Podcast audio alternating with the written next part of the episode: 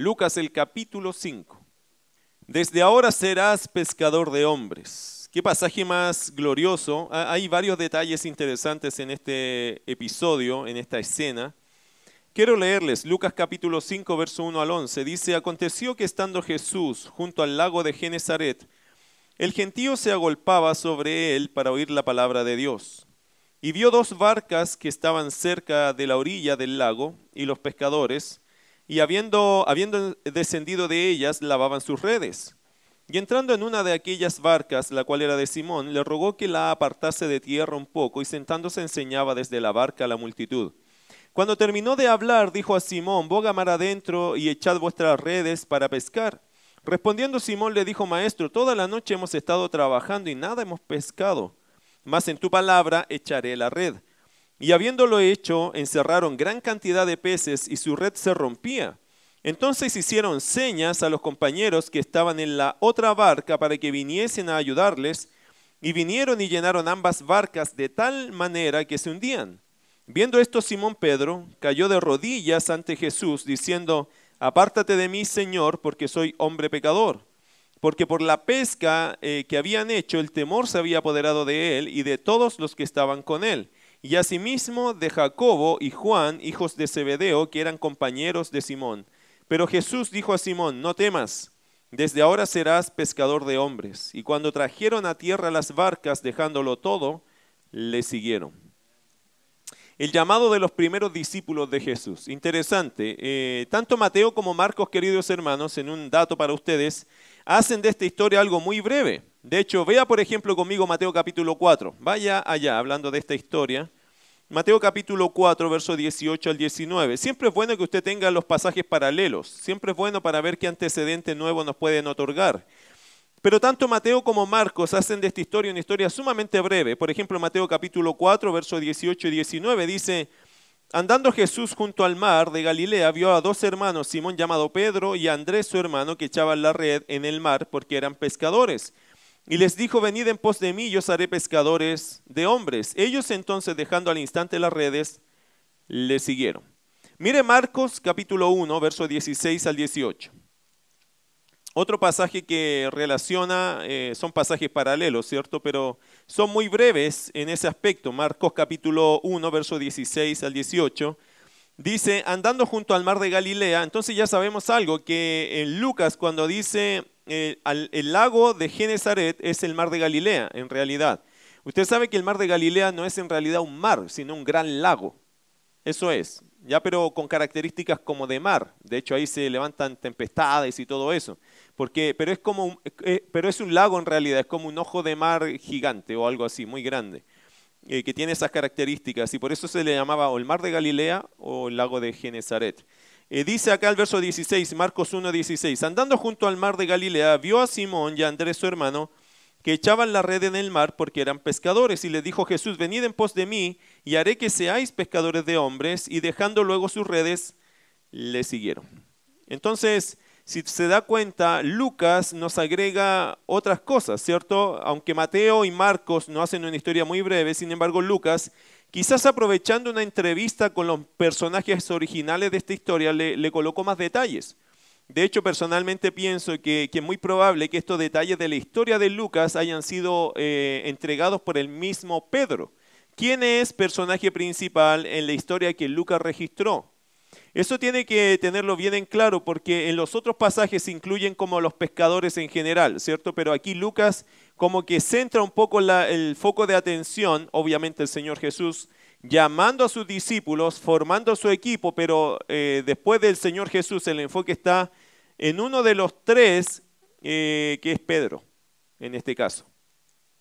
La pregunta es, ¿qué buscaba Lucas agregar a la fe de Teófilo contándole esta historia? Bueno, varias cosas, pero pero algo que yo quisiera resaltar, que creo que Lucas también resalta acá, porque siempre se tiene que hacer esta pregunta, querido hermano. ¿Qué estaba pensando, qué quería Lucas agregar a la fe de Teófilo cuando le cuenta estas historias? Eso siempre debe estar en tu mente, porque sabemos que Teófilo es el primer receptor de este evangelio, es el primer tratado. Y yo creo que Lucas está como discipulando la vida de Teófilo. ¿Qué le quiso agregar a la fe de Teófilo eh, Lucas cuando le contó esta historia?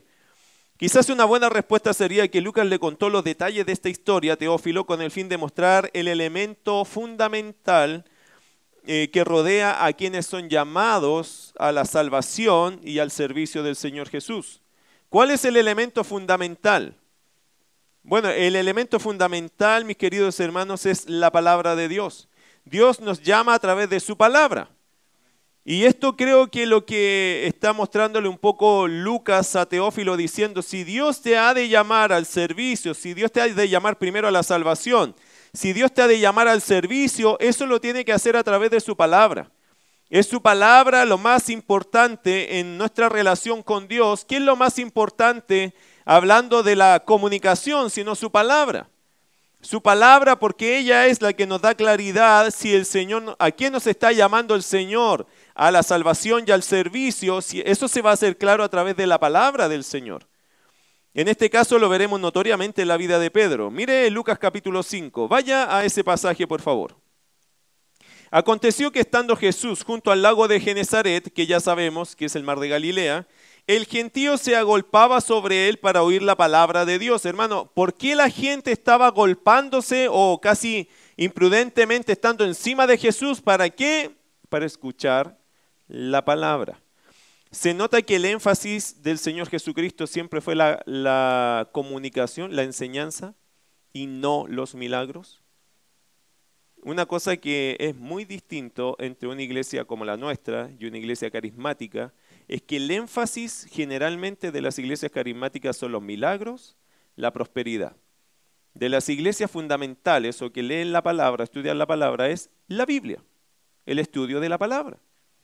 Algunos dirán que nosotros no tenemos ningún brillo con respecto a, los milagros y, los dones. No, sé, hermano, no me interesa tanto eso. Pero eso es lo que la gente afuera o en otras iglesias se fomenta demasiado, al punto de salirse de la palabra. Y yo no estoy de acuerdo con eso. Yo creo que nosotros los creyentes debemos estar fundamentados en las escrituras, porque es la palabra de Dios que permanece para siempre. Cuando el Señor Jesús hizo su ministerio, por supuesto que hizo milagros. Sí, ¿por qué los hizo? Como señales para dar la oportunidad o abrir el oído de aquellos que estaban escuchando la palabra. O para confirmar la palabra. Mis queridos hermanos, los milagros que el Señor Jesús hizo los hizo con propósitos. No hizo milagros por hacerlos cada uno de ellos tenía un objetivo, un propósito, y el propósito principal era que la gente viniera a Él con el fin de hablarles la palabra. Hoy día mucha gente quiere un milagro, pero no quiere escuchar la palabra. Pero quiere un milagro, pero no quiere escuchar la escritura. No quiere ser enseñado, pero necesita un milagro. Y no creo que obedece tanto eso al propósito de Dios. Y si Dios va a hacer un milagro hoy día, lo va a hacer con el fin de que la gente escuche la palabra. Así que si tú, por ejemplo, estás orando por alguien que está enfermo, muy enfermo, y se sana, ¿cuál es tu responsabilidad? Predícale. Porque por algo Dios le salvó la vida, ¿o no? Por algo Dios está haciendo algo maravilloso, porque a veces Dios hace obras sobrenaturales, espectaculares, hermano, porque Dios hace lo que quiere, cuando quiere, con quien quiere. Usted no le puede quitar el derecho a Dios de hacer un milagro. Pero cuando ya hizo el milagro, ¿qué debemos hacer nosotros? Predica la palabra. Porque un milagro sin enseñanza, sin evangelismo, hermano, sin evangelio, es solamente otra obra maravillosa de Dios que la gente se la va a echar al bolsillo. Y que al poco rato le van a quitar la gloria a Dios.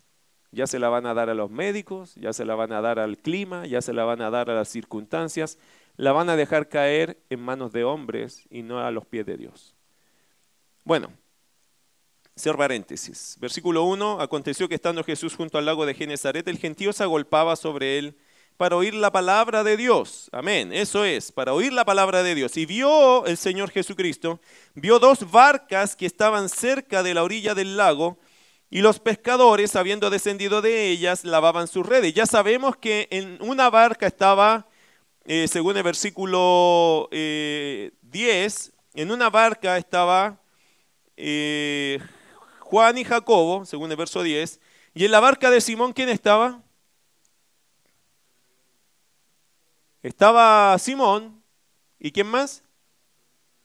¿Leyeron los otros eh, versículos de los otros pasajes? ¿Se acuerdan que leímos Mateo y Marcos?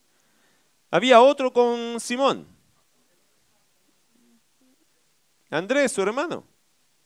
Andrés. El otro era Jacobo y Juan. Dos y dos. Parece que eran embarcaciones donde trabajaban de a dos. Por lo tanto, las barcas probablemente, yo estaba pensando qué tipo de barca era. ¿Era un barco grande o era una barca típica, una buena embarcación, pero era para dos personas para tirar la red? Porque generalmente los pescadores tienen que andar de a dos para hacer este ejercicio de tirar la red y recoger, porque de uno sería muy difícil, hasta peligroso. Por lo menos podemos decir, suponer, porque no sabemos qué tipo de barca era, pero era una barca suficiente para que dos personas trabajaran en esa barca. Bueno, el Señor se ve rodeado de gente y al Señor se le ocurre una idea, no se le ocurre una idea nomás, sino que Él tiene un propósito. Porque a todo esto, mire versículo 3, y entrando en una de aquellas barcas, la cual era de Simón, ¿qué significa? ¿Qué significa eso? Que él era el dueño. ¿Ok? No es lo mismo que los otros que dijeron que fueron donde el papá y dejaron el trabajo que hacían con el papá. En este caso, el papá era el dueño de la empresa, digamos. Los otros solo eran los trabajadores, pero eran como los herederos del papá, de su trabajo. En este caso, Pedro tenía su propia barca, era de él, era su propiedad. ¿Lo nota? ¿Esto por qué es importante? Bueno, lo va a notar que es importante después. Versículo 3, y entrando en una de aquellas barcas, la cual era de Simón, le rogó que la apartase de tierra un poco y sentándose enseñaba eh, desde la barca a la multitud. Cuando terminó de hablar, dijo a Simón, boca mar adentro y echad vuestras redes para pescar. Respondiendo Simón le dijo, maestro, toda la noche hemos estado trabajando y nada hemos pescado. Más en tu palabra echaré la red. Primero, Jesús usó su palabra en tres formas en la vida de Pedro. Número uno, Jesús usó su palabra en la vida de Pedro para traer convicción, para traer convicción a Pedro de una forma profunda. Recuerde algo, mi querido hermano, o algo que debes tener en antecedente. Pedro llegó al Señor de forma indirecta. Pedro no andaba buscando a Jesús. A Pedro se le presentó o le presentaron a Jesús. ¿Quién fue? Su hermano Andrés. Mire Juan capítulo 1, verso 40 al 42. Juan capítulo 1, verso 40 al 42. Dice Andrés, hermano de Simón Pedro, lo tiene, ¿cierto? Juan 1, 40 42, no muy temprano, ¿cierto? ¿Estamos bien? Ok, no se me duerma. Andrés, hermano de Simón Pedro, era uno de los dos que habían oído a Juan y habían seguido a Jesús. Este halló primero a su hermano Simón y le dijo, hemos hallado al Mesías, que traducido es el Cristo. Y le trajo a Jesús. Andrés trajo a Pedro delante del Señor Jesucristo. Y mirándole Jesús dijo, tú eres Simón, hijo de Jonás, tú serás llamado Cefas, que quiere decir Pedro. Así que recuerde esto, Pedro llegó al Señor de forma indirecta a través de la invitación de su hermano Andrés. Por lo tanto, Pedro comienza o comenzó un descubrimiento de quién era este Jesús que su hermano le animó a conocer. Nótese en Lucas un detalle interesante, capítulo 4 y capítulo 5. Usted va a notar en Lucas algo interesante. Lucas ha mencionado a Pedro solo como Simón hasta aquí. Ese fue el primer nombre de, Pedro. Ese era su nombre en realidad. Acuérdense que el Señor Jesús cambiaba los nombres de sus discípulos de vez en cuando. ¿A quién le cambió el nombre? Bueno, a, Pedro, a Simón le puso Pedro. ¿Por qué? ¿Qué significa Simón? Fluctuante, cambiante como el mar, no, no estable. ¿Qué significa Pedro? Piedra, sólido. Entonces cuando Jesús ve a Pedro dice, ah, tú eres Simón. Sí, pero tú serás Cefas, que traducido es Pedro, una piedra, estable, sólido. En el fundamento de Cristo, obviamente, todos los que son fluctuantes pueden ser eh, sólidos, firmes. Eh, no fluctuantes, no cambiantes. Pero Pedro en su naturaleza humana, hermano, era como el mar. Como que va a la ola y viene. Así era Pedro, humanamente hablando. Parece que su nombre lo describía bastante bien en su humanidad. Él iba y volvía, como que no se definía bien Pedro. De hecho, le pasaba mucho eso a Pedro. ¿Y en qué lo podemos notar nosotros? ¿Se acuerda cuando él dijo, Señor, yo nunca te negaré? Aunque me sea necesario morir por ti, yo lo haré. Ahí va la, la ola, ¿cierto? Hacia adelante. Y de repente tiró para atrás. Fluctuante. Humanamente hablando, Pedro era un hombre cambiante. No era estable, no era de compromisos fijos. De boca sí, de práctica no. En los momentos eh, que no eran complicados sí, pero cuando se les complicaba la cosa, no.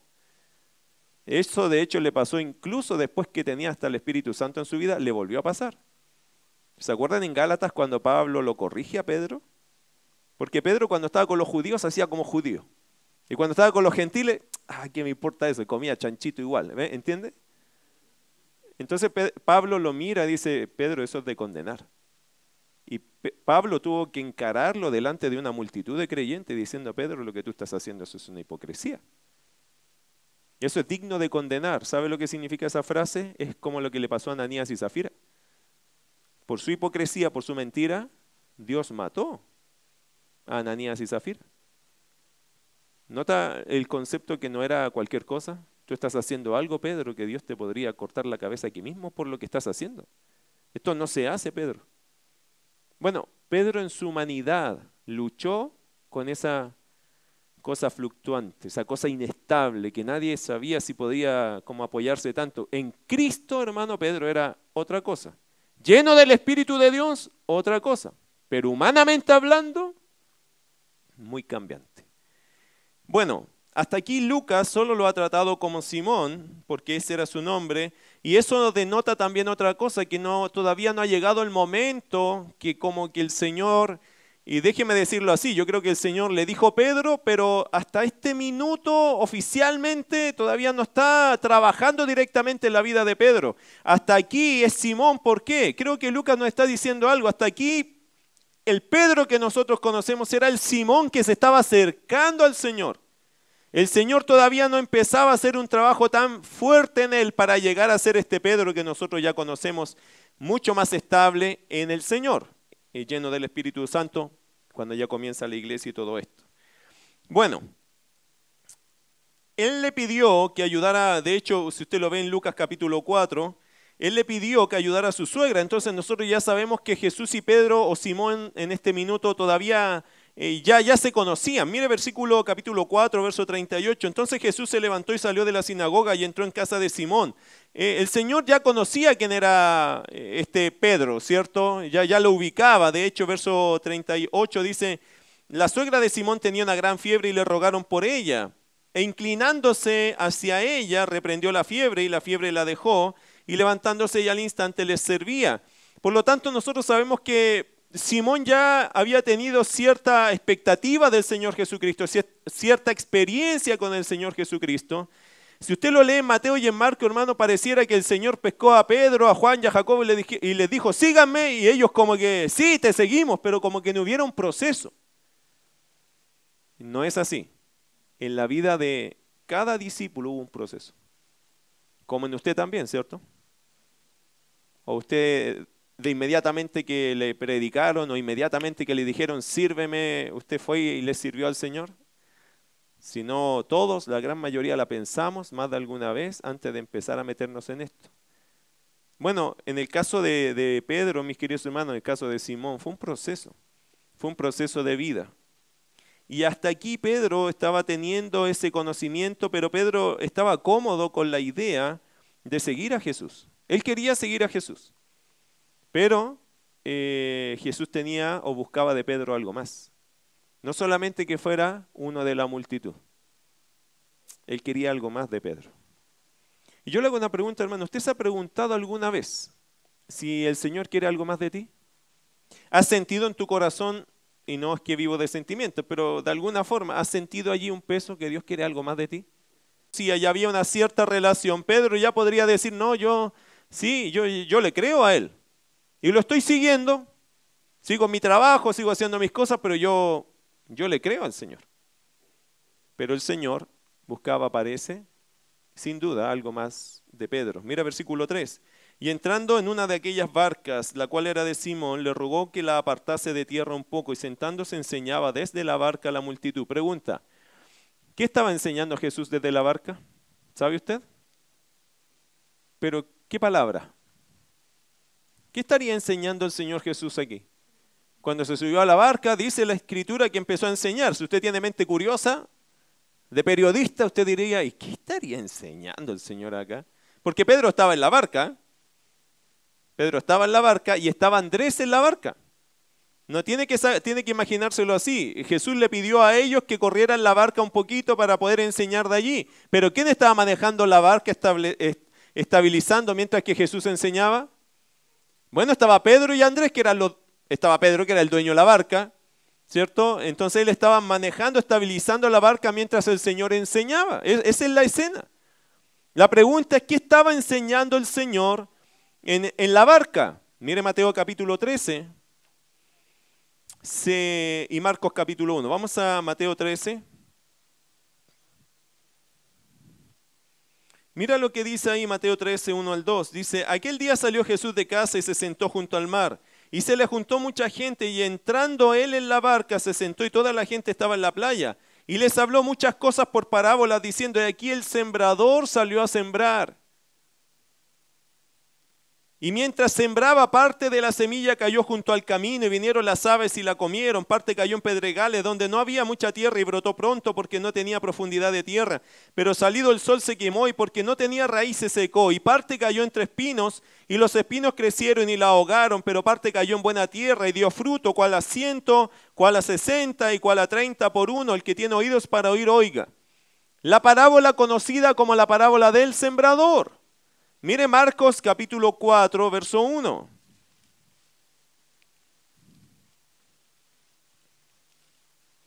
Otra vez comenzó Jesús a enseñar junto al mar y se reunió alrededor de él mucha gente, tanto que entrando en una barca, se sentó en ella en el mar y toda la gente estaba en tierra junto al mar y les enseñaba por, por parábolas muchas cosas y les decía en su doctrina, oí de aquí el sembrador salió a sembrar, etcétera. Entonces, hermanos queridos, probablemente enseñó el Señor muchas cosas, pero creo que dentro de eso también enseñó la parábola del sembrador. Pregunta, ¿por qué Lucas no la incluyó aquí? Yo estuve dándole vuelta un poco a ese asunto. ¿Sabe por qué? Porque Lucas la va a mencionar la parábola del sembrador en el capítulo 8. Probablemente Lucas quiso no enfatizar en este minuto la parábola, sino el encuentro de Jesús con Pedro ese, llamado. Lucas se omitió este detalle aquí, pero lo va a presentar más adelante. Ahora también creo lo siguiente, yo creo que estas parábolas, hermano, estas palabras que el Señor dijo, no las dijo una sola vez. Es decir, entiéndase bien, usted lee los cuatro evangelios y a veces el mismo sermón que dio a un grupo, después tomó el mismo sermón y se lo dio a otro grupo. ¿Entiende eso? Por lo tanto, los discípulos no escucharon, por ejemplo, la parábola del sembrador una sola vez. Tampoco escucharon, creo yo, la parábola del hijo pródigo una sola vez. Yo creo que estas parábolas, estas palabras, el Señor las dijo acá, después las dijo allá, después las dijo en ese otro monte o en este o en, o en un bote. Esto seguramente pasó más de alguna vez. ¿Entiende eso? Por eso creo que los discípulos también tenían bien grabadas ciertas parábolas y ciertas enseñanzas y todo, casi todo a veces las podían reproducir. Casi exactamente porque las habían escuchado en diferentes partes. Porque obviamente a diferentes grupos uno le puede enseñar las mismas cosas porque son diferentes grupos. Bueno, Lucas no lo puso acá, la, parábola del sembrador, pero yo creo que no la puso simplemente porque decidió exponerla más adelante. ¿Por qué? Porque creo que por su selección, por lo que el Señor le guió, creo que Lucas aquí nos quiere presentar no la parábola, sino que nos quiere enseñar qué cosa. El llamado de los primeros discípulos de Jesús. Creo que ese es como el énfasis del pasaje. Bueno, vaya al versículo 4. El Señor dice en el 3 que enseñaba desde la barca a la multitud. ¿Qué estaba enseñando? La parábola del sembrador. ¿Qué significa eso? Y hermano, ¿cuál es la enseñanza de la parábola del sembrador? ¿Cuál es la enseñanza básica de la parábola del sembrador? Bueno, en resumen, que solo hay un grupo de personas que son consideradas buena tierra o salvas y que son aquellas que oyen la palabra, la reciben y dan fruto en ella, ¿cierto? Eso es la parábola del sembrador en una explicación. Son que de las cuatro tipos de personas, solo hay un tipo de persona que es la persona salva verdaderamente. Es aquella persona que oye la palabra, que recibe la palabra y da fruto en la palabra. El otro tipo de personas no son salvas, no conocen a Cristo, pero en algún momento estuvieron confesándose como creyentes. Por lo menos de los tres que quedan, dos de ellos se confesaron creyentes, pero no duraron. Así son las parábolas. La primera, ¿se acuerda que la primera semilla cayó como en el piso allá y vino las aves y se la comieron? ¿Qué significa eso? Que vino el diablo, les quitó la semilla y no hubo ningún fruto. Pero hubo otra que vino la palabra, cayó y creció rápidamente, ¿se acuerda? Que cayó entre las piedras. Y creció rápidamente algo allí. Son los emocionales, los que reciben la palabra, muy emocionados, pero después dice que viene el calor y como no tiene raíz, eso se quema. Y la otra es la que cae entre los espinos. Recuerda eso, ¿cierto? Que también crece la palabra, pero los afanes de la vida, los negocios, las cosas materiales ahogan la palabra y se hace infructífera. Por lo tanto, nosotros sabemos que ninguno de esos tres son verdaderos creyentes, no son salvos. ¿Por qué sabemos eso? Porque el fruto, la persona no permanece en el Señor. No permanece porque es ahogado por los anhelos materiales, ama más las cosas del mundo, las cosas materiales del mundo que le ofrece que dejar esas cosas por Cristo. Número uno. El otro es emocional, le encanta la palabra, se emociona, llora con las alabanzas, le cae muy bien la escritura, pero cuando viene la persecución, cuando lo cuestionan o se burlan de ellos, eh, se avergüenzan, se escandalizan, dejan, dejan de seguir a Cristo. Y la otra simplemente son los manejados o influenciados por el enemigo, que apenas les cae la palabra, alguien, el enemigo se la roba inmediatamente y no queda nada en ellos. Bueno, eso es lo que Pedro escuchó. Y Pedro se quedó, obviamente la última parte de esta parábola es la parte positiva, ¿cierto? La buena tierra. La semilla que cae en buena tierra. ¿Y la buena tierra cuál es? La que oye la palabra, la recibe y da fruto. Es decir, cree en la palabra y vive en la palabra.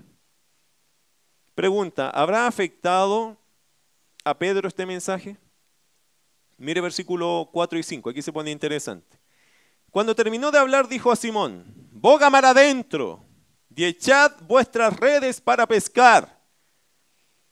El argumento de Pedro es contundente, hermano. Mire versículo 5. Respondiendo Simón le dijo, Maestro, toda la noche. ¿Usted ha trabajado de noche, hermano, alguna vez? ¿Toda la noche? ¿Ha estado en el mar toda la noche? Bueno, ahí, ahí no, pero... Pero trabajar toda la noche y llegar molido al otro día, ¿o no? Y bueno, me imagino que en el mar debe ser más complejo porque uno tiene que, no se puede quedar dormido ni un rato. Entre la brisa y el movimiento y, la red está recogiendo, o sea, es una labor bastante dura. Y Pedro le dice, y, Pedro escucha esto, amigo, vamos, vamos a tirar la red de nuevo. Y seguramente Pedro pensó, yo he tirado la red 800 veces esta noche. De hecho, ahora estábamos lavando las redes para ir a acostarnos porque en realidad nos fue pésimo. Fue la peor noche. No hay peso hoy día. No sé qué pasó, pero no hay nada. Yo sé que no hay nada si estuvimos por aquí, y por allá. Rodeamos este lugar y no hay nada. Así lo pensaba Pedro porque así era. Mire versículo 5. Respondió Simón, le dijo, maestro, respondiendo Simón le dijo, maestro, toda la noche hemos estado trabajando y nada, nada hemos pescado. Pero afectó este sermón a Pedro, animó a su fe este sermón a Pedro. Ahí se nota que el Señor ya estaba obrando en su vida. ¿Por qué? Mira lo que dice la última frase del verso 5. Más en tu palabra echaré la red. Si usted me dice que lo haga, lo voy a hacer. Después de haber trabajado toda la noche, sin esperanza ya, porque ya no tenía esperanza, pero la palabra del Señor le trajo esperanza a Pedro. Le trajo, hermano, convicción. La palabra le trajo convicción. Él estaba cansado, seguramente miró a Andrés, pero yo creo que Pedro ni miró ni a Andrés. Pedro era de esos entusiastas, ¿cierto? Pedro cuando sintió fe, convicción, ¿qué dijo? En tu palabra echaré la red. ¿Y qué pasó? Bueno, y aquí viene, hermano, que Jesús también usó su palabra para llevar a Pedro al siguiente nivel, para provocar temor en Pedro. Porque primero le, le, le produjo, le provocó convicción, pero ahora la palabra le va a provocar temor a Pedro. Mira lo que dice versículo 6 en adelante. Y habiéndolo hecho, ¿qué hizo Pedro? Obedeció la palabra del Señor, ¿cierto? Hermano, qué fácil es ver la mano de Dios cuando uno obedece su palabra, ¿o no? Allí es fácil. Usted va a ver la mano de Dios cuando usted obedece su palabra. La va a ver de forma infinita como es el poder de Dios. Usted puede ver cosas preciosas obrando a favor tuyo cuando tú le haces caso a qué? A la palabra del Señor.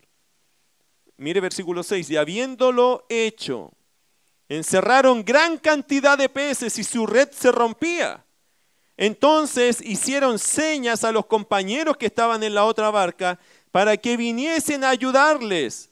Y vinieron y llenaron ambas barcas de tal manera que se hundían. ¡Wow! Esto. ¿Lo hubiese pensado así Pedro? Bueno, nunca. Seguramente él dijo, bueno, yo le voy a confiar al Señor, vamos a traer peces, pero tanto. A ellos no les pasaba eso ni siquiera en un día bueno. Este día fue magnífico, cambió todo. ¿Por qué? Porque Pedro se sujetó a la palabra. Sin duda Pedro pensó que este acto resultaría en algo mejor de lo que a ellos le había sucedido, que no habían pescado nada, pero también creo que Pedro nunca imaginó, hermano, las consecuencias positivas que traería su obediencia a la palabra de Dios. Quizás la fe de Pedro, querido hermano, fue como un grano de mostaza, ¿cierto? Pero, eh, entre paréntesis, lo cual es suficiente cuando usted pone ese grano de mostaza en la persona correcta. Un grano de mostaza, el Señor Jesús dice que es la semilla más pequeña de la tierra, pero tiene que entender que no es la más pequeña de todo el mundo, es la más pequeña probablemente en la tierra donde él estaba, en ese sector, porque no es la más pequeña del mundo. Pero es muy pequeña la semilla de mostaza. Y seguramente la fe de Pedro fue como un grano de mostaza, pero lo cual es suficiente, hermano, cuando está puesta en la persona correcta. Él puso ese grano de mostaza de fe, lo puso en la persona de Jesús. Y eso hizo el gran milagro. El resultado fue una pesca milagrosa. Las redes se rompían, las barcas se hundían, más allá de lo imaginable, de lo antes visto, de lo humanamente posible. Pasó algo, hermano, que lógicamente no tiene explicación. Tiene, tiene explicación solo mirando las cosas sobrenaturalmente. Probablemente a usted y a mí no nos llama mucho la atención que dos barcas se llenen de peces. ¿Por qué? Porque a algunos ni les gusta el pescado, ¿entiende? Otros no, y no vivimos de eso. ¿Cuántas veces en la, en la semana come pescado usted, hermana? ¿Cuántos de ustedes venden pescado? ¿Cuántos de ustedes han ido al mar? es que al final, hermano, uno dice, ¿qué relación tiene eso mucho con nosotros? Pero para Pedro, ¿qué era eso? ¿Qué eran dos barcas llenas para un empresario que vende peces o, o un comerciante, un mercader que vende pescados? ¿Qué son dos barcas llenas que son para él? ¿Qué significaba esto para los pescadores que estaban, o sea, para las barcas estas que estaban a repletar, que se estaban hundiendo de hecho? Mucho dinero. No salvaron el día, seguramente salvaron la semana. Mucho dinero. Después de esa pesca, hermano, se podía descansar toda la semana, ¿entiende eso? Fue impresionante la cantidad de plata que se le iba a llenar en los bolsillos. El Señor había provisto de una forma increíble para Pedro. Esta es la primera vez, hermano, de muchas veces que el Señor lo va a sorprender a Pedro a través de su trabajo. Porque le bendijo el trabajo, de una, le prosperó el trabajo de una forma impresionante. ¿Se acuerdan esa vez que al Señor le fueron a cobrar impuestos? Y el Señor mandó, qué casualidad, justo a Pedro. ¿Y qué le dijo a Pedro? Pedro, anda, anda a pescar. Y al primer pez que saques, ábrele la, boca y vas a sacar plata, hermano. Esa es la billetera más extraña que yo he visto. ¿Por qué manda a Pedro justo en su propio oficio, que Pedro pescar lo hacía con los ojos cerrados, pero ¿por qué lo manda a él allí a pescar y a sacar dinero, hermano? literalmente dinero de un pez? En ese minuto ya pescado, ¿cierto? ¿Por qué manda a Pedro eso? ¿Por qué lo hace así? ¿Por qué no el Señor nos saca mejor o por último milagrosamente saca, paga? ¿Por qué le hace hacer el ejercicio de ir allá? Porque es un gran maestro. Y él enseña de una forma que al, que al hombre no se le olvide que todo depende de él. Que tú, Pedro, no depende de tu trabajo. Tú dependes del Dios que te da los recursos. Fue una marca aquí, hermano. ¿Por qué fue una marca aquí? Porque el Señor estaba produciendo en Pedro temor, temor reverente. El Señor le estaba revelando su propia persona diciendo a Pedro, ¿quién soy yo, Pedro? Ah, tú eres Jesús, ¿soy solo Jesús? Ah, si tú eres el Mesías, ¿soy solo para ti el concepto de Mesías como el que viene al mundo? ¿O soy también tu Señor? ¿O soy el Señor de todo? ¿Se da cuenta que a veces los creyentes hermanos le respondemos al Señor depende de cómo vemos al Señor? Al Señor hermano muchos creyentes le menosprecian, le desprecian, no le tienen temor. Porque lo ven como al Dios que servimos en la iglesia. Pero cuando el Señor se te muestra, se te hace ver como lo que Él es en realidad es, que es el Señor de todo, las cosas cambian. Pedro aquí vio a Jesucristo ya no solo como aquel hombre que estaba siguiendo, que se decía, y es la verdad, que es el Mesías. Ahora lo está viendo como el Dios de toda autoridad. ¿Lo, ¿Lo, nota? Esto es diferente. ¿Cómo sabemos eso? Mira versículo 8. Viendo esto, Simón Pedro cayó de rodillas ante Jesús, diciendo, apártate de mí, Señor, porque soy hombre pecador. ¿Qué tiene que ver eso con la pesca? Es que aquí ya no estamos hablando de peces, de ganancia, de dinero. A Pedro se le olvidó todo eso. El Señor lo llevó más adentro para bendecirlo, pero para mostrarle otra cosa. Por los peces el Señor le mostró otra cosa. Yo soy el que te sustento. Yo soy el Señor de todo. Conmigo eh, yo voy a cubrirte a ti. Haz lo que yo te digo y yo te voy a, a cuidar a ti. ¿Cómo afectó esta experiencia a Pedro, hermano? Mire versículo 9, porque por la pesca que habían hecho el temor se había apoderado de él y de todos los que estaban con él. Vino a él, mis queridos hermanos, un gran temor de parte de Dios. Él pudo ver con claridad quién estaba, quién estaba frente a él. No era solo esa persona, ese hombre que él podía ver con sus ojos. Era el mismo Dios quien creó los cielos y la tierra. La imagen que le vino a Pedro, hermano de Jesús, a través de esta señal, le llevó a la más sincera declaración. ¿Por qué sabemos que Pedro no vio a Jesús solo como un hombre, sino que lo vio ahí como el Señor, como Dios? Por la declaración que Pedro hace. ¿Qué dice Pedro en el versículo 8? Apártate de mí, Señor. El que vio, vio al Dios de gloria. ¿Se acuerda de Isaías cuando dice miserable? No, como dice Isaías, ay de mí, que soy hombre de labios inmundos. Porque siendo, o hombre pecador, porque soy siendo de labios inmundos, he visto al Dios de gloria. Isaías, hermano, cuando exclamó, él dice, ay de mí, me voy a aquí me voy a morir porque he visto, siendo yo un hombre de labios inmundos, he visto al Dios de la gloria. ¿Qué vio Pedro en este milagro? Pedro vio algo, hermano, que le hizo pensar en su situación espiritual. Por eso Pedro dice, apártate de mí porque soy hombre pecador. No se alegró con él, entiende cómo se salió de este asunto del milagro, de los peces, de la plata, hoy vamos a ganar harto. Pedro ni pensó en eso. Lo que todo eso le transmitió a Pedro, ¿qué fue? Estoy delante del Dios Santo. Y yo soy un pecador. Lo único que te pido, apártate de mí. O sea, a él le dio tremendo temor estar delante de la presencia del Señor Jesucristo. Ya no era un hombre, ya no era un milagro, ya no era el dinero, era el Dios Santo que lo impresionó que él se sintió indigno delante del Señor. Y en tercer lugar, Jesús usó su palabra para extender un llamado particular a Pedro. Mira versículo 10. Y asimismo de Jacobo y Juan, hijos de Zebedeo, que eran compañeros de Simón. A todos ellos les impactó este milagro. Todos ellos estaban aterrorizados viendo al Dios Santo habiendo hecho este milagro. Pero Jesús dijo a Simón, no temas, desde ahora serás pescador de hombres. Eh, y cuando trajeron a tierra las barcas, ahí sí, dejándolo todo, le siguieron. El Señor, hermano, le extiende a Pedro un llamado en particular. Nótese que Jesús ni siquiera respondió a la petición de Pedro, ¿cierto? Pedro, ¿qué le dijo? Apártate de mí, Señor.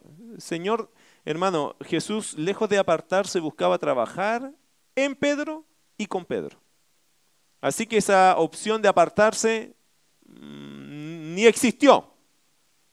¿Por qué? Porque la razón de traer temor a Pedro no era que él se apartara de Jesús sino de ayudarle a ver a quién estaba siguiendo el verdadero Hijo de Dios. La misión de Jesús cuando hace cosas así en los hombres no es que el hombre se aparte o él apartarse del hombre, sino trabajar con esa persona. Tomarlo y trabajarlo. ¿Cuál fue su llamado a la vida de Pedro? ¿Cuál fue el llamado que le hizo el Señor Jesús acá? Desde ahora serás, ¿qué cosa? ¿Cómo se pescan hombres, hermanos? Porque uno dice, ok, ¿qué es un pescador de hombres? Es un ganador de almas. Es una persona que va a trabajar en la vida de otros. Curiosamente, en la próxima semana vamos a estudiar qué tipo de peces pesca el Señor. Pero si usted lo ve en su Biblia, si usted adelanta solo con su vista, va a encontrar un leproso, un paralítico, y uno pensará, ¿y esos son los pescados? Es que es diferente. No son peces para vender, son almas para salvar. Hermanos, las almas de todo hombre son valiosas para el Señor. Bueno, ya le adelanté el próximo domingo. No, venga. Nah, sí, venga igual. Eh, vamos a hablar un poco de eso. Desde ahora serás pescador de hombres. ¿Qué significa? Tirarás redes espirituales conmigo para ganar a muchos para el reino de Dios. Pescador de hombres, hermano, es un ganador de almas para el reino de Dios, presentando a Jesucristo a todo hombre con el fin de que ellos reciban perdón de pecados y vida eterna. ¿Afectó este llamado a Pedro? El Señor lo llamó, ¿cierto? Le hizo una invitación, le hizo un llamado. ¿Afectó ese llamado a Pedro? Mire versículo 11. Y cuando trajeron a tierra las barcas, ¿se acordó Pedro que iban llenas de peces? Y que era buen negocio, y que había buena plata allí. ¿Qué dice el texto? Cuando trajeron a tierra las barcas, dejándolo, no me interesa todo esto. ¿Usted tiene la misma disposición con el Señor? Buen trabajo, buena plata, buen puesto. ¿Usted cree que Pedro hermano consiguió esta barca así porque se la regalaron? ¿Lo puede imaginar un rato lo que significaba tener para una persona su, propio, em, su propia empresa?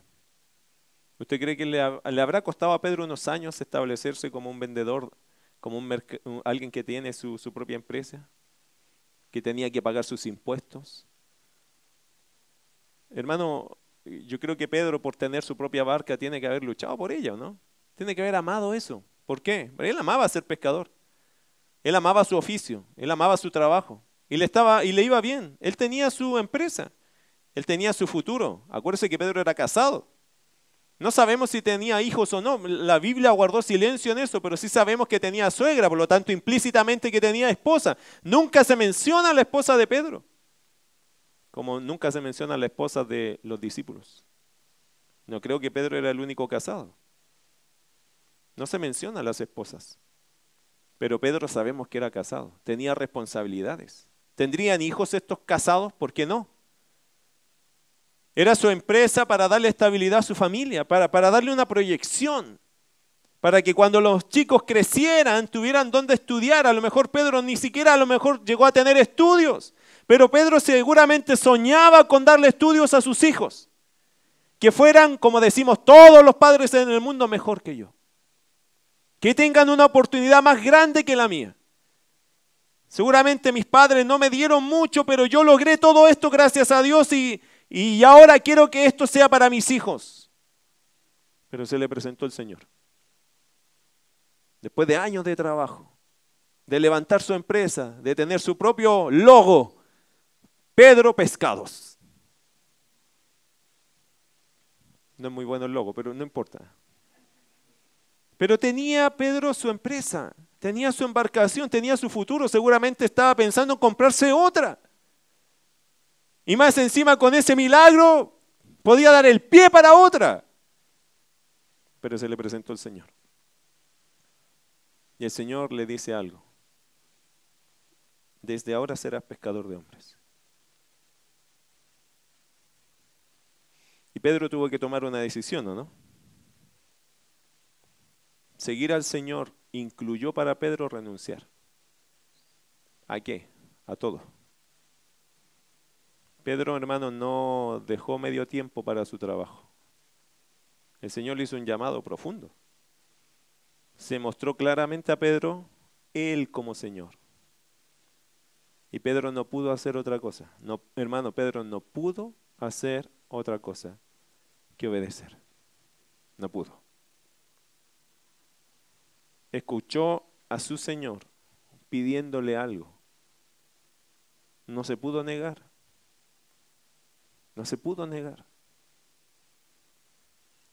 Y de ahí en adelante la vida de Pedro fue totalmente distinto de lo que él suponía que era su destino, de lo que él suponía que era su forma de ganar, ganarse la vida o su forma de dirigir su futuro. Ya nada estaba en las manos de Pedro, todo estaba en las manos de Dios. Y me encanta pensar en esto. Una vez un hombre que era millonario, él dejó toda su fortuna, dejó todas sus empresas, y toda su familia se le fue encima. No recuerdo el nombre de él, pero es una historia verídica, se la voy a buscar por ahí y en algún momento se les voy a traer el nombre. El hombre se convierte al Evangelio, toma toda su fortuna y la entrega a la obra del Señor. Él deja un poco porque él iba a ir a misiones. Y él dejó toda su fortuna, su empresa, todo, y él lo que tenía lo juntó, lo entregó a misiones y se fue a ser misionero se hizo pobre, él ya no tenía plata. Toda la dejó para en las manos del Señor. Y su familia alrededor le decía, pero ¿cómo eres tan tonto? ¿Cómo se te ocurre hacer eso? Sus amigos le decían que no te podemos creer la tontera que estás haciendo. Él escribió lo siguiente, él dijo, yo he decidido dar mi vida al Señor sin reproches, sin retrocesos y sin recriminaciones. Sin reproches, todo lo que perdí, no, no me interesa. Sin retrocesos, podría volver a hacer lo que hacía antes. Sin recriminaciones, ¿por qué lo hice? Y él decía estas tres palabras siempre. Yo al Señor le di mi vida sin reproches, sin retrocesos, sin recriminaciones. Pedro, mi querido hermano, dejó su buena fuente de ingresos, su propia embarcación, su empresa. Sin duda invirtió muchos años y esfuerzo en su proyección económica. Todo lo dejó en un momento. En un momento, él lo dejó todo para darle toda su vida al servicio de Dios. Amado hermano, quiero decirle algo. Si usted va a servir al Señor, todo incluye perder algo. ¿Lo escuchó? Querido hermano, si usted quiere servir al Señor, tienes que perder algo. ¿qué estás dispuesto a perder? Porque algunos dicen, no, es que yo no puedo venir acá por esto, no puedo venir acá por esto, no puedo venir, hermano, pero es que no se puede hacer todo y servir al Señor no se puede. ¿Qué estás dispuesto a perder? Es que yo ese día, pastor, justo trabajo y me va bien. Y es mucho pecado dejar ese día que te va bien para servir al Señor. Todo creyente tiene que entender algo, mis queridos hermanos, que servir al Señor implica renunciar a cosas. Algo tendrás que dejar. Algunos de nosotros dejamos toda la vida, porque nos tocó como Pedro, a nosotros nos llamaron y tuvimos que decir que sí, tuvimos que decir que sí. Porque de alguna forma Dios nos llama, nos obliga y también nos convence y nos enamoramos de esto. De alguna forma milagrosa Dios hace que el hombre esté totalmente convencido de obedecer y feliz de obedecer. Creo que John Carr puso por ahí una foto de Jonás, ¿cierto? A veces la gente cree que Dios te está pidiendo permiso. Dios no tiene por qué pedir permiso porque Él es el Señor. Él solo tiene que ordenar. Y Él es porque Él es el Señor. Tiene todo derecho a ordenarme y a mandarme. ¿Por qué? Porque Él es el Señor. ¿Y yo que soy, supuestamente? Su siervo. Por lo tanto, Él puede decirme, deja inmediatamente de hacer esto porque quiero que hagas esto. Y uno debería decir, amén. Señor, haga lo que quiera. Cuando quiera, tómeme en cuenta porque yo estoy dispuesto. Pero muchos creyentes hoy día, hermano, se le olvidó lo que se llama el concepto o la enseñanza tan clara en la Biblia que se llama señorío. El señorío de Cristo. ¿Quién es Cristo en tu vida? Ah, mi Salvador, te equivocas. Te equivocas. Y déjeme decirle por qué. Porque la Biblia establece la primera relación con Cristo es señorío. Que si confesares con tu boca que Jesús es Él, Señor, y creyeres en tu corazón que Dios le levantó de los muertos, serás salvo. ¿Qué es primero? Ah, mi Salvador, no entendiste. Si Él no es tu Señor, no es tu Salvador. ¿Lo entendió bien? Si Jesús no es tu Señor, Él no es tu Salvador. Él no va a salvar a alguien para que después sea alguien haga lo que quiera con su vida. Eso no funciona así en la fe. Si Él es tu Señor, Él es tu Salvador. Si Él no es tu Señor, tú no eres salvo. No te cuentes dentro de los salvos si tú haces con tu vida lo que se te ocurre. Si tú haces con tu vida, no, yo, un día recibí a Cristo, pero yo ando aquí en el mundo, sé que el Señor ya me ama. Ando en el mundo perdido haciendo lo que se me ocurre, pero yo sé que soy salvo. Perdón, ¿qué te da la garantía de decir que eres salvo si el señorío de Cristo no está en ti? Querido hermano, ese palito de consagración que se tira en los campamentos. Ese voto de, Señor, ahora sí te voy a servir. Perdón hermano, pero todas esas cosas uno las debe tener como bien asumidas cuando uno entiende que se va a entregar a Jesucristo. El día que tú te entregaste a Jesucristo, eres de Jesucristo, ¿o no? Y de ahí en adelante, cualquier palito de, consagración o voto de consagración, todo eso, hermano, llega a ser simbólico para una persona que entendió que su vida es de Jesús. Ya no es tuya, pero eso pasó el día que te convertiste. Si es que entiendes el concepto de convertirte. ¿Qué le dijo Pablo a los tesalonicenses? Hermano, mire, pero si esto de la Biblia es un tema enriquecedor, pero yo voy a citarle un solo versículo por temas ya de no alargar tanto este sermón. Mire 1 Tesalonicenses capítulo 1, versos 9 y 10. Porque ellos mismos cuentan de nosotros la manera en que nos recibisteis y cómo os convertisteis de los ídolos a Dios. ¿Para qué? Para servir al Dios vivo y verdadero y esperar de los cielos a su Hijo, al cual resucitó de los muertos, a Jesús, quien nos libra de la ira venidera. ¿Nota, hermano, el cambio? Ellos dejaron la idolatría, la dejaron. Y sirvieron al Dios vivo y verdadero. Nota que el Evangelio, hermano, no es una cuestión solo, ah, ya, ahora yo soy evangélico. Ah, no, ahora yo solo, ahora voy a la iglesia. No, hermano, la conversión, la salvación, es una vida dinámica, es un cambio. Que de alguna forma te obliga a que lo que antes yo no hacía, ahora hago todo por el Señor. Yo recuerdo cuando me convertí, me encantaba jugar a la pelota, me acordé porque creo que en la mañana veníamos hacia acá y había un grupo de muchachos jugando tempranito fútbol. Así era yo. Todos los domingos jugaba. No me perdía partido, amaba el fútbol, hermano. Bueno, todavía lo amo. Todavía me gusta jugar. Ya como que la pelota anda más rápido de lo que yo quisiera, pero todavía me gusta. Cuando juega Chile, me encanta. No hay cosa más rica para mí que ver a mi selección jugar. Yo soy uno de los que juego, en mi mente. Y critico al, árbitro, yo juego con ellos, ¿ok? Me encanta el fútbol. Yo fui de los que amé siempre el fútbol, fui de los que corría, que mi hermano, nuestro equipo eran ocho, deberíamos haber sido once, pero siempre llegábamos ocho porque eran re malos para levantarse temprano los muchachos, recuerdo. Y yo andaba a las ocho de la mañana levantándolo a todos porque jugábamos a las once de la mañana. A las ocho andaba yo buscándolos por la casa, oye, levántate que hay partido. Cuando me convierto al Evangelio, ¿sabes qué fue lo que más me costó? Llegar el domingo a la iglesia. Porque el culto, la escuela bíblica empezaba a las 11 de la mañana, al mismo horario que yo jugaba la pelota. Seis meses, recién convertido. Iba los jueves, iba los sábados, yo iba a la iglesia el día que me dijeran, ¿ah? Menos el domingo. Y a veces iba fuera de la pelota y ahí estaba, mi corazón partido en dos. Seis meses, nuevo convertido.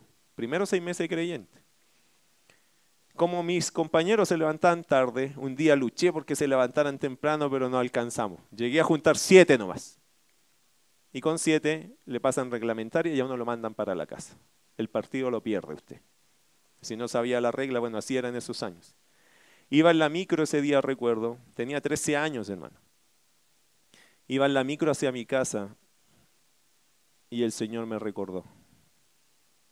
Ándate a la iglesia. Y empecé a luchar, a transpirar frío. Señor, yo sé que tengo que ir, pero me da vergüenza ir porque allá en la iglesia tenían la costumbre de sacar a la gente adelante y la saludaban adelante. A mí me daban una plancha eso. Y me bajé de la micro y me fui a la iglesia. Me presentaron adelante, me cantaron la canción y yo ahí estaba. Todo. Yo transpiraba por eso, pero, pero lo hice. Nunca más me fui de la iglesia un domingo. Después mis compañeros me andaban buscando a mí para ir a jugar. Nunca más lo fui a buscar, ni supe qué pasó con el equipo. Pero un día apareció uno de ellos que estudiábamos juntos. Y me dice, oye, el domingo hay partido. Ahí vamos, ¿cierto? No, le digo, ahora juego para un equipo mucho mejor que el que teníamos. Ya, me ¿por qué te cambiaste? No, es que este equipo gana todos los domingos. ¿Y cuál es? Me dice. Se llama la iglesia. No, ahora voy a la iglesia todos los domingos. Nunca más dejé de ir a la iglesia, hermano. Amé estar en la iglesia. Dios me estaba llamando a mí a romper una cadena que yo tenía.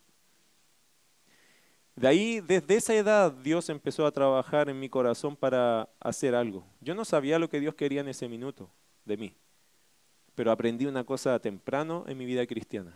Si usted se amarra a cosas al mundo, no les puede servir al Señor. No le puede servir. Si tú estás amarrado a cosas, hermano, y eso te va a pasar en cualquier tiempo en tu vida cristiana, si tú te amarras a cosas, tú no puedes servir a Cristo.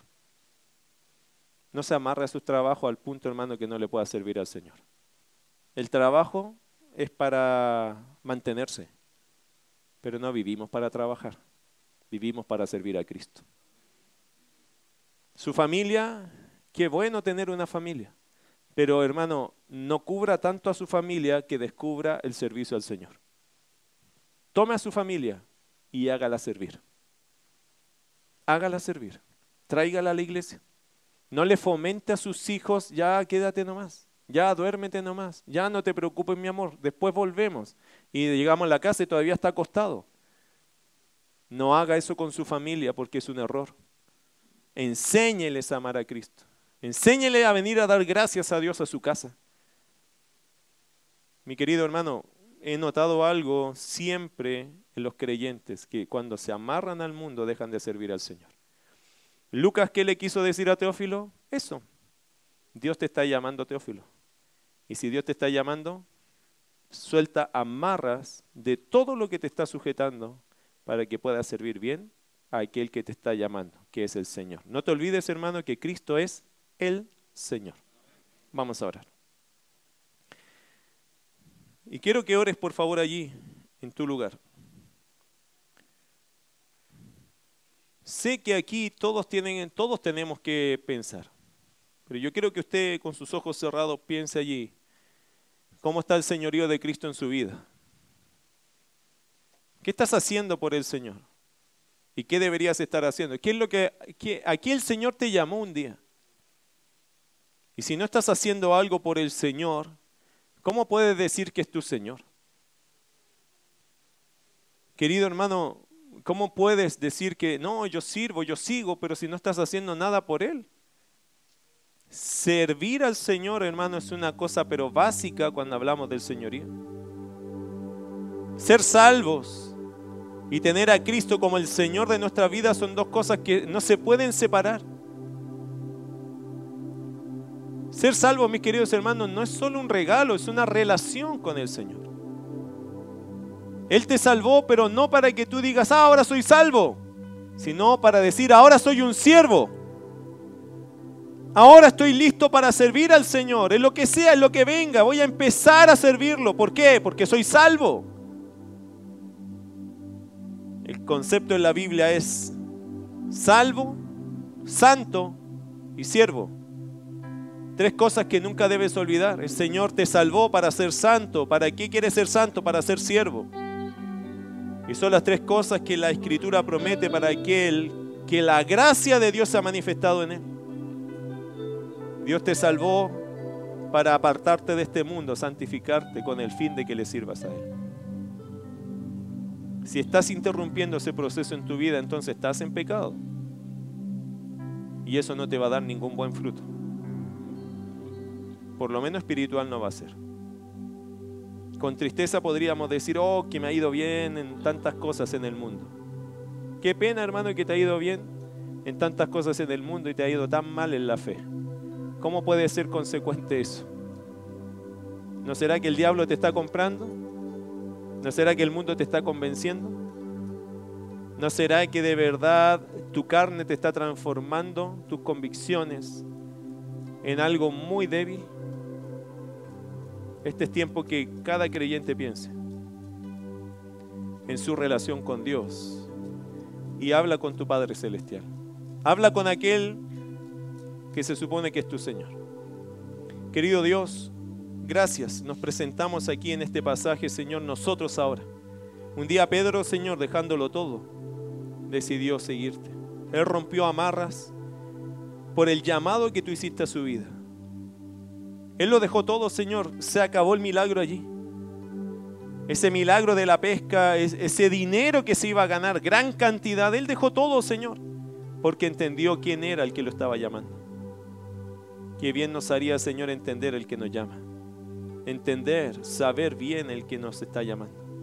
Hay tantos creyentes hoy día, Señor, que han dejado de servirte por dinero, por una posición, por un sueño, por lograr algo más que como dice Eclesiastés, Señor, vanidad de vanidades es porque se va a quedar en este mundo y después quién lo va a usar, nadie sabe. Querido Padre Celestial, ayúdanos a poner en prioridad las cosas, a entender que todo tiene su momento, su lugar y que todo tiene, Señor, su tiempo, que todo tiene su espacio. Perdónanos porque somos malos administradores de esta vida muy malos administradores, Señor, porque de ella muy poco entregamos a ti. Que hablar de los recursos, que hablar, Señor, de otras cosas, que hablar del tiempo. Si no te damos, Señor, a ti la vida, somos pésimos administradores, aunque nos vaya bien en este mundo. Yo te ruego, Dios, que usted toque a cada vida según su necesidad, según su realidad. Que este pasaje, Señor, traiga convicciones a tus hijos a tus hijos. Aquellos que sentimos de corazón que esta vida no valdría la pena sin ti. Que cuando nos llamaste, esta vida no era nada y nunca lo será sin ti. Yo te pido que tú toques los corazones de aquellos que lloran por sus pecados, de aquellos, Señor, que agradecen la misericordia, de aquellos, Señor, que cuando te ven a ti te aman y que no importa lo que estén pasando, te seguirán con fidelidad. No me interesa, Señor, el otro grupo, que son los que siempre dicen, ah, ahora sí, ah, ahora sí, pero nunca cambian. Yo te pido, Señor, que cambies a los que quieren cambiar, que llames a aquellos que tú ya llamaste un día a la salvación, que les recuerdes a aquellos que te aman, que, que deberían seguir amándote que le recuerdes a aquellos que perdieron su primer amor a que lo tengan, que lo recuperen, que hagan lo necesario. para estar otra vez donde, de donde nunca se tendrían que haber bajado. Querido Padre, usted nos conoce. Háblale a tus hijos, aquellos, Señor, que por tu nombre hemos estado dispuestos a dejarlo todo. Querido Dios, siga ministrando a su iglesia. Siga animando en estos tiempos a su iglesia. Hoy día, Señor, el mundo habla de necesidades económicas, de proyecciones, de problemas. Pero en tu iglesia, Señor, aún se necesitan tus siervos. Que crean que dejando cosas, usted se va a encargar de ellas. Porque usted es Señor. Usted es el que mantiene nuestras vidas. Querido Padre, quizás no todos serán pastores, pero por cierto necesitamos más pastores. Quizás no todos serán misioneros, pero por cierto necesitamos más misioneros. Necesitamos gente, Señor, que salga de su comodidad y se ponga de pie para servirte a ti. Sí los necesitamos.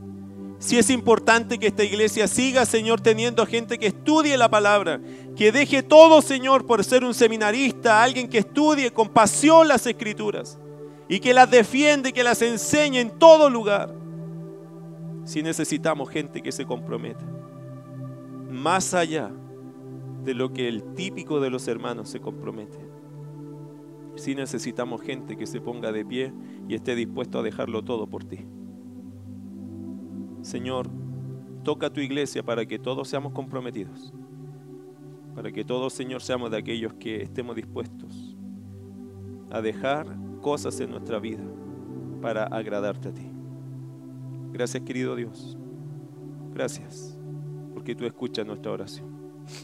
En el nombre de Jesús.